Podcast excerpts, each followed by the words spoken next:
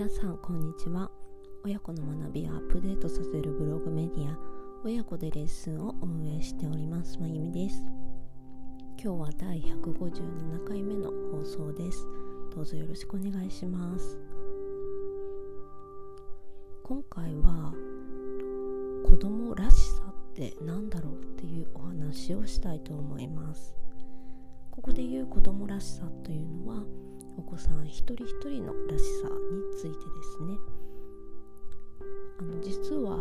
昨日私自身とある人から言われてハッとしたことがありました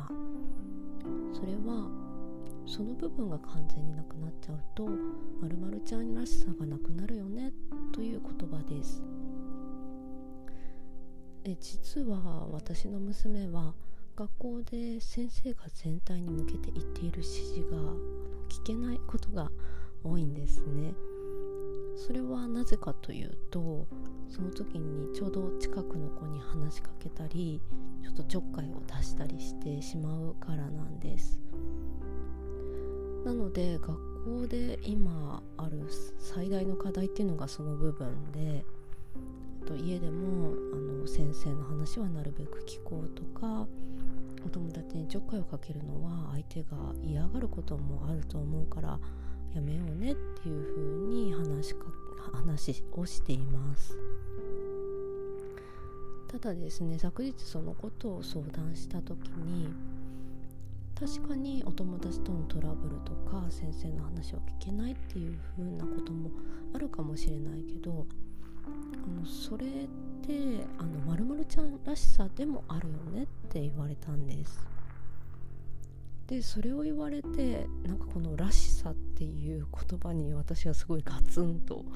頭を叩かれたようなあの思いをして確かに娘はあのそのようなお友達に気を取られすぎて全体指示を聞けないっていう部分はあるんですけどその分ですねお友達が何か困っている時でもすぐに気づけて助けてあげられるんですね。これはあの担任の先生からも例えばあの娘はもう、えっと、毎日タブレットをタブレット使いのように自由自在に操っているので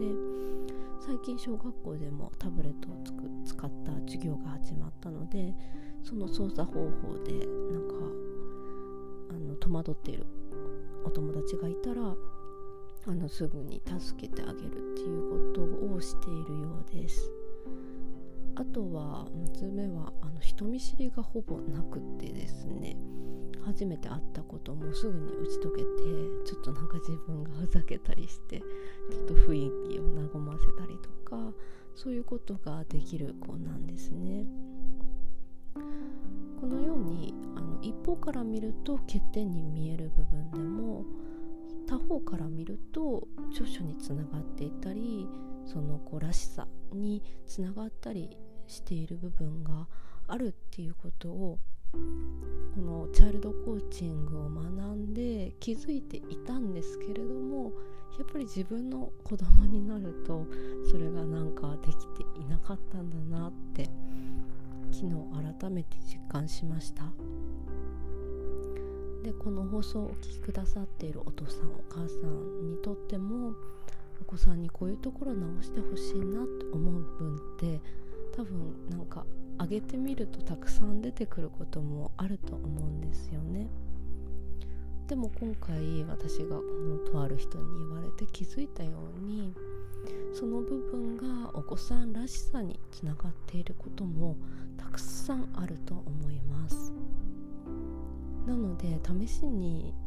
もしこの部分がすっかりなくなってしまったらっていう風に考えてみるといいかもしれません。本当にその直してほしいなっていう部分が完全になくなった子になったら果たしてその子はその子と言えるのかみたいな感じで冷静になって考えてみるその気になる部分を完全にやめさせるっていう風に考える以外のアプローチ方法も見つかるんじゃないかなと思います。私自身も今回のこの一方から見ると欠点に見えるけれども他方から見るとそれが娘らしさにつながってるっていうことになかなかちょっと視野が狭まって気づけなかったっていうことをあのとても反省してこれからはそのあ先生の話聞こうねっていうのも大切なんですけれどもあの友達にちょっかいかけるのは絶対にやめようっていうんじゃなくってもっと別なアプローチ方法もあるんじゃないかなってちゃんと考えてちょっと工夫してやっていこうかなと改めて思いました。157回目の放送はここまでとさせていただきます。今日も最後までお耳をお貸しくださりありがとうございました。次回の配信もぜひよろしくお願いします。まゆみでした。